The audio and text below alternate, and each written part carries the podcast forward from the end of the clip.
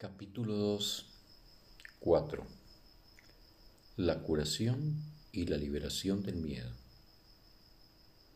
Vamos a hacer ahora hincapié en la curación. El milagro es el medio, la expiación el principio y la curación el resultado. Hablar de una curación milagrosa es combinar impropiamente dos órdenes de realidad diferentes. Una curación no es un milagro. La expiación, el último milagro, es un remedio y cualquier clase de curación es su resultado. Es irrelevante a qué clase de error se aplique la expiación. Toda curación es esencialmente una liberación del miedo. Para poder llevarla a cabo, tú mismo debes estar libre de todo miedo no entiende lo que es la curación debido a tu propio miedo. Un paso importante en el plan de la expiación es deshacer el error en todos los niveles.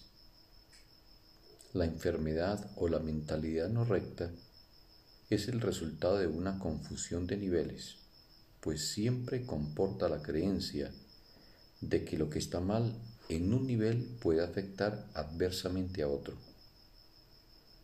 Nos hemos referido a los milagros como un medio para corregir la confusión de niveles, ya que todos los errores tienen que corregirse en el mismo nivel en que se originaron.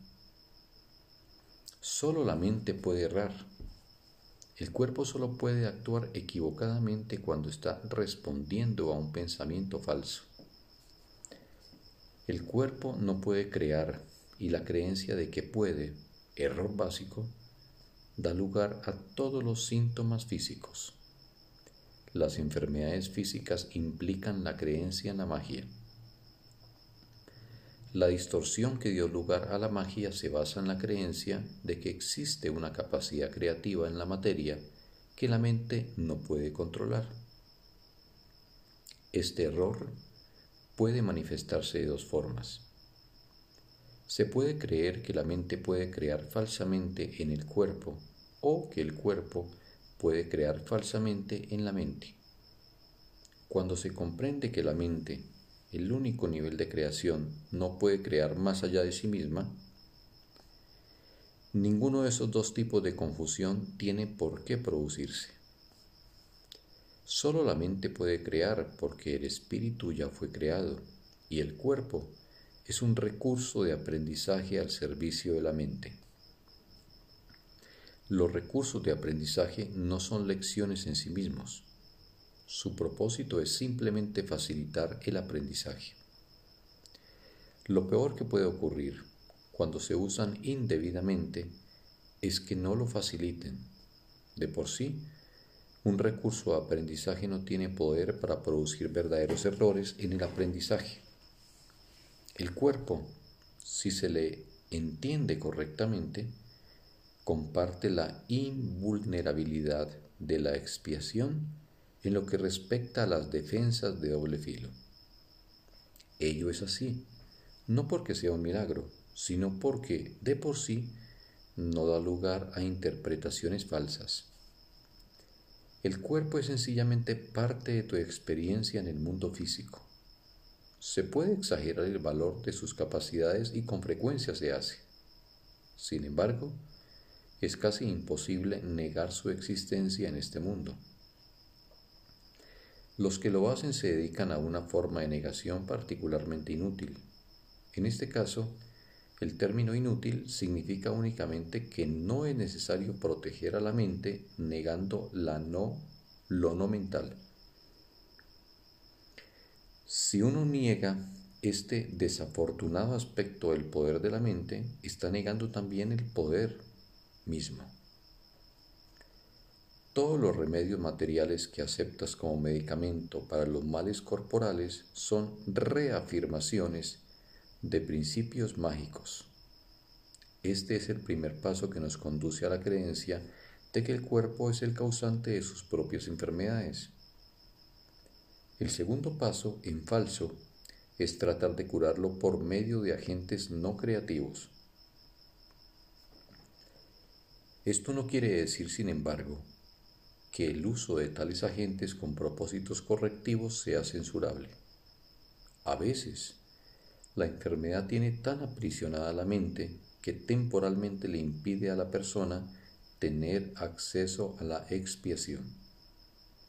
En ese caso, tal vez sea prudente usar un enfoque conciliatorio entre el cuerpo y la mente en el que a algo externo se le adjudica temporalmente la creencia de que puede curar.